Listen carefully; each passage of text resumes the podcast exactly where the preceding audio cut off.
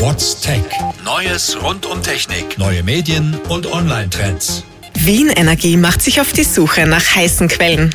Unterhalb der Stadt befinden sich Heißwasserquellen, die für die Energieversorgung genutzt werden könnten. Allerdings muss man sie davor erstmal finden. Und genau das hat Wien Energie jetzt vor.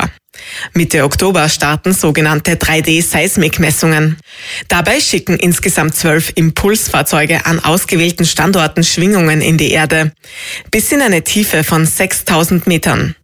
Sensoren zeichnen das Ergebnis dann auf und produzieren dabei eine Unmenge an Daten. Die Analyse wird voraussichtlich bis 2021 dauern. Dann wissen wir mehr darüber, ob in Zukunft heiße Quellen zu einer klimafreundlichen Energieversorgung beitragen können. Ein Magnetfeld bricht alle Rekorde und sprengt das Labor. Japanische Wissenschaftlerinnen haben das bisher stärkste Magnetfeld unter Laborbedingungen hergestellt. Ganze 1200 Tesla hat es gemessen. Zum Vergleich, bei einer Magnetresonanztomographie kommen 12 Tesla zum Einsatz. Geplant war eigentlich ein Magnetfeld mit einer Stärke von 700 Tesla zu erschaffen.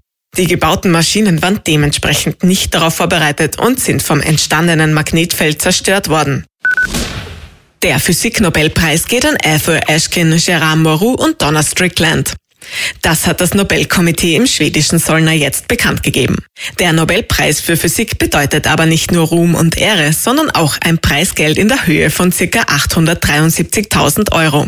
Zur Hälfte geht der Preis an den US-amerikanischen Experimentalphysiker Arthur Ashking.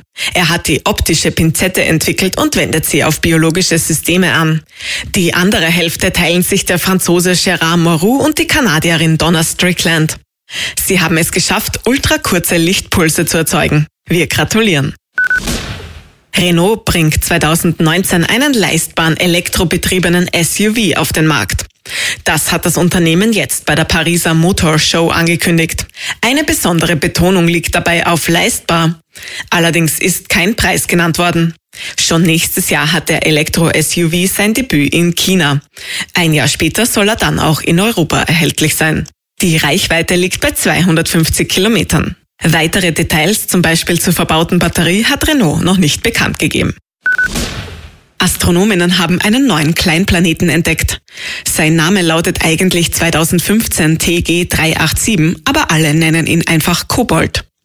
Es handelt sich dabei um eine Eiskugel mit einem Durchmesser von 300 Kilometern. Sie befindet sich am äußeren Rand des Sonnensystems und bewegt sich auf einem extrem langgestreckten Orbit. Bis der Kobold einmal die Sonne umrundet hat, vergehen ganze 40.000 Jahre.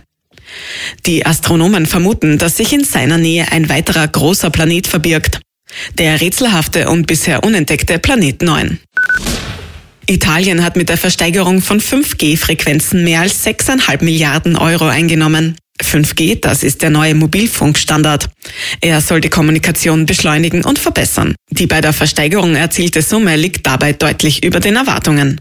Vodafone Italy und Telecom Italia haben jeweils rund 2,4 Milliarden Euro in 5G-Frequenzen investiert. In Österreich wird die Auktion der 5G-Frequenzen voraussichtlich zu Beginn nächsten Jahres starten. Mascot schickt uns Fotos vom Asteroiden Ryugu.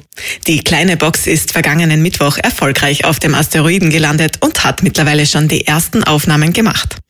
Die zeigen eine zerklüftete grau-schwarze Landschaft. Mascot soll außerdem die Zusammensetzung des Asteroiden untersuchen und Temperatur und Magnetfeld messen. Dazu hat der Lander 16 Stunden Zeit, bevor seine Batterie leer ist. Zwischendurch vertreibt er sich die Einsamkeit mit einem Besuch auf Twitter. Unter dem Namen Mascot 2018 können Sie dort live mitverfolgen, was der Lander alles auf dem Asteroiden Ryugu erlebt. Die antisemitische Website judas.watch versammelt Namen von Personen und Organisationen. Wörtlich heißt es dort, anti-weiße Verräter, Agitatoren und Subversive werden dokumentiert und jüdischer Einfluss beleuchtet. Auf der Liste stehen auch zahlreiche Namen aus Österreich. Zum Beispiel Matthias Strolz und Michael Häupl. Auch Bundeskanzler Sebastian Kurz ist dabei, unter anderem wegen der sogenannten Liederbuchaffäre, wo er einen FPÖ-Politiker zum Rücktritt aufgefordert hat. Wer hinter der Website steckt, ist nicht bekannt. Die betroffenen Personen sind jedenfalls besorgt. What's Tech? News rund um Technik. Radio Technikum.